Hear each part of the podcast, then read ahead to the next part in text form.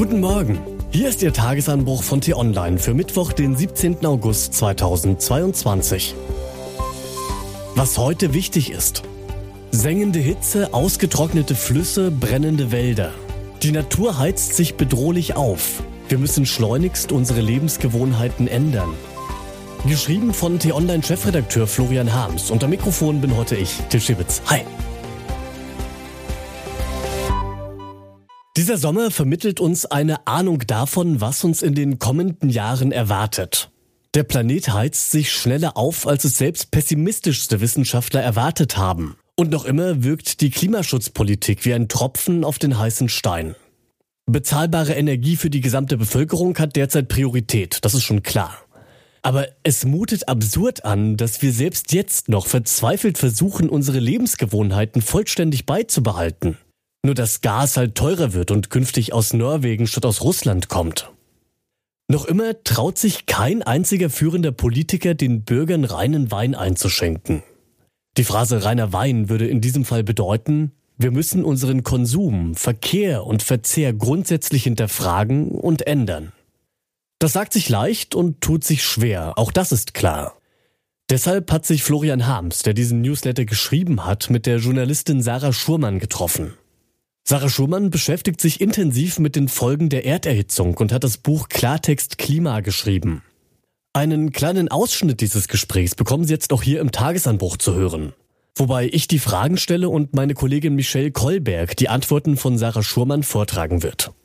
Frau Schurmann, wie schlimm ist die Lage an der Klimafront denn wirklich? In Deutschland und Europa herrscht oft noch die Vorstellung, dass es uns schon nicht so hart treffen werde. Natürlich wird der globale Süden schon heute viel härter von den Auswirkungen der Klimakrise getroffen, aber es ist eine Illusion, dass die nördlichen Länder glimpflich davonkommen. Die Ampelregierung hat sich im Koalitionsvertrag zur Klimaneutralität bekannt kümmert sich nun aber vorrangig um die Folgen des Ukraine-Kriegs, etwa den Ausgleich des Gasmangels durch Flüssiggas und längere Laufzeiten für Kohlekraftwerke. Sind die deutschen Klimaziele denn überhaupt noch erreichbar? Natürlich wären die Klimaziele erreichbar, würde die Regierung es ernsthaft versuchen. Wir setzen gerade extrem viel Geld in den Sand, indem wir in weitere fossile Infrastruktur und Subventionen investieren. Aber sollten wir jemals den Punkt erreichen, an dem die Regierung, die Öffentlichkeit und die Medien das Ausmaß der Krise wirklich anerkennen, können wir natürlich aufhören, die fossile Infrastruktur zu nutzen. Je später wir das machen, desto ungemütlicher wird es allerdings. Es wäre bequemer, jetzt sofort klimaneutrale und nachhaltige Strukturen aufzubauen. Warum betreibt noch immer kein einziges Industrieland konsequenten Klimaschutz, obwohl ja die verheerenden Konsequenzen offensichtlich sind? Meine These ist, die Klimakrise ist noch nicht wirklich begriffen worden. Die wenigsten Menschen haben sich mit dem Zusammenhang von CO2-Budget, Kipppunkten und den konkreten Auswirkungen von 1,5 Grad Erderhitzung beschäftigt.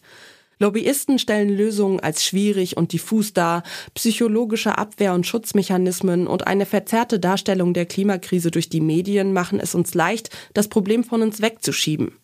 Viele Journalisten kennen sich zu wenig aus, um politische Meinungen konsequent mit wissenschaftlichen Erkenntnissen abzugleichen.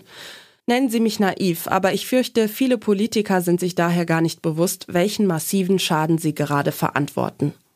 Warum dieses Problem so zeitkritisch ist, wie Deutschland beim Klimaschutz zum Vorreiter werden könnte und wie viel individueller Verzicht dabei wichtig ist, das können Sie bei uns im Tagesanbruch Newsletter nachlesen. Dort gibt es nämlich das ganze Interview mit Sarah Schumann und der Link, der befindet sich natürlich auch hier in den Show Notes. Was heute wichtig ist. Das massenhafte Fischsterben in der Oder entwickelt sich zur politischen Krise zwischen Polen und Deutschland. Die Regierung in Warschau hat das Problem tagelang verschleppt. Die Opposition wirft ihr völliges Versagen vor. Der Unmut der Bürger wächst. Heute vor 60 Jahren starb Peter Fechter an der Mauer in Berlin. Grenzsoldaten schossen auf ihn und ließen ihn dann stundenlang verbluten. Der Mord entlarvte das verbrecherische Regime der DDR.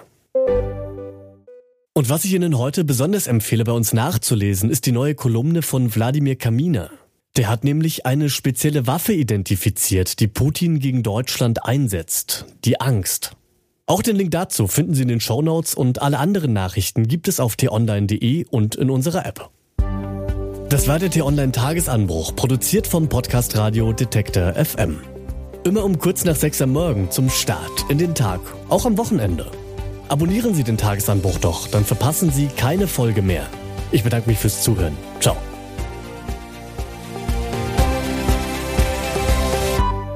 Ich wünsche Ihnen einen schönen Tag. Ihr Florian Harms.